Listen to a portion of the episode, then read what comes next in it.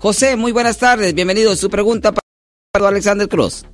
Hola, buenas tardes. Yo quiero hacer ¿Cómo está, una señor? pregunta al abogado. Mi Sí. amiga está en la cárcel, Ajá. pero fue, este, quebró los vidrios de los carros primero, la detuvieron y luego la soltaron. Sí. Y ese mismo día fue y supuestamente prendió la camioneta y está en la cárcel. So, Ok. Debe preguntarle, ah, ¿su hija, usted dice que su hija quebró unos vidrios de un vehículo? Sí. Ok. Mi amiga. Su amiga, su amiga Sí. ah, quebró unos vidrios de un vehículo. Am, ¿Usted, ah, de quién era el vehículo? de donde vivía ella. Y el dueño le habló a la policía y se la llevaron en la mañana. Ella andaba drogada. Ok. A ver, primero, el primer, la primera cosa que se me mete en la mente, obviamente, es una violación del Código Penal sección ah, 594, que es de vandalismo. Si ellos dicen que el daño es de más de 950 dólares, es una felonía. Si es menos de 950 dólares, es un ah, delito menor. Pero también usted dice que ella estaba bajo la influencia de droga. Si estaba bajo la influencia de droga, también pueden presentar cargos bajo el Código ah, de Salud y Seguridad sección 11550. Es un delito menor que conlleva una pena potencial de hasta un año en la cárcel. ¿Usted mencionó otra cosa de prender el vehículo, señor? Sí, regresó, después ella salió y supuestamente que, que quemó la camioneta, pero nadie la vio ni nada, nomás la están Oh. acusando de eso, nomás le dijeron a la policía y se la volvieron a llevar. Ok, que quemó la camioneta. Sí. ¿Cómo está la condición de la camioneta ahorita? Este, la persona que vive con ella le está quitando los cargos. Well, no, no, un momento, no, no, no. La víctima no puede quitar cargos. La víctima no puede quitar cargos. Solo la fiscalía. Solo los fiscales tienen la habilidad de poder quitar cargos. Am, la víctima está diciendo que es mentira, que no pasó. ¿O qué? No, él está diciendo que lo primero de los vidrios sí lo hizo, pero de lo- del carro que lo prendió que él no la viró.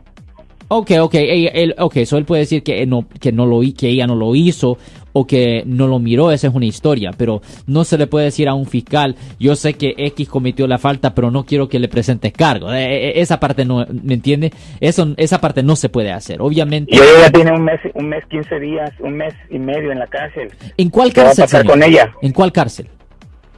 En Milpitas. Ok, en Elmwood, en la cárcel de Elmwood. Ya, yo voy a visitar a la gente muchas veces en la cárcel de Elmwood. Um, le voy a decir una cosa. Ah, ¿Usted sabe para cuándo ella tiene su próxima fecha de corte, señor? Sí, creo que para el otro mes. Para el otro mes. Um, ¿Y usted sabe lo que ha pasado en la corte a este punto, señor? No, todavía no, nomás hace puras presentaciones y yo creo que apenas le van a hacer los cargos. Pero creo que está el caso, el abogado habló y dijo que le, iba, a- le iban a hacer caso criminal. Bueno, definitivamente es caso criminal, no, porque estamos hablando de vandalismo, estamos hablando de estando bajo la, influencia de una sustancia controlada y también por estar quemando un vehículo, teóricamente. Esos son el, el, el cargo de quemar el vehículo, obviamente, es el cargo más serio, porque ese es un golpe, es un strike que conlleva una pena ah, mandatoria de prisión estatal. Ah, posiblemente se puede hacer un argumento basado en ah, capacidad disminuida porque ella estaba bajo la influencia de droga, pero a la misma vez no es una defensa completa estar bajo la influencia de droga porque ella misma se puso bajo la influencia de droga. Solo si otra persona la endrogó fuera otra historia, señor. Pero si ella misma tomó la droga, eso técni- técnicamente estando bajo la influencia de droga no es mucha defensa. Es algo que se puede usar para que le den menos castigo, pero no es una defensa directa. ¿Y hay posibilidades que salga ella? Pues es posible, pero lo que es necesario hacer en un caso penal, por ejemplo, si nuestra oficina se encargaría del caso, nuestra oficina tuviera que ir a la cárcel primero para visitarla, para obtener su versión de la historia. Después fuera necesario ir a la corte, se tuviera que ordenar copias del reporte de la policía y cualquier otra evidencia física que ellos tengan. Después el juez nos tuviera que dar una nueva audiencia para regresar a la corte y empezar a resolver el caso con la oficina de los fiscales y la cosa más importante es estudiar la declaración de ella, pero estudiar la evidencia porque es necesario, señores, necesario determinar si la evidencia, si hay credibilidad, si este caso tiene credibilidad contra ella o si no tiene credibilidad contra ella, porque eso va obviamente eso va a determinar el resultado eventual en este caso, señor. Sí.